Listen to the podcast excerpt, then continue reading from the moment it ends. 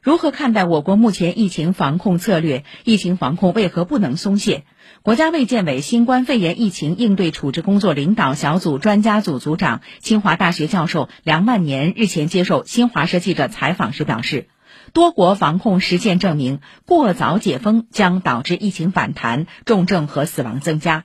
目前，我国人群新冠病毒疫苗接种率尚未达到足以建立坚固人群免疫屏障的程度，过早解封极易丧失前期来之不易的防控成果。严守防线，为何仍然出现本土病例？梁万年解释，当前常态化阶段疫情防控的目标并非零感染，而是动态清零，即疫情发现一起就扑灭一起。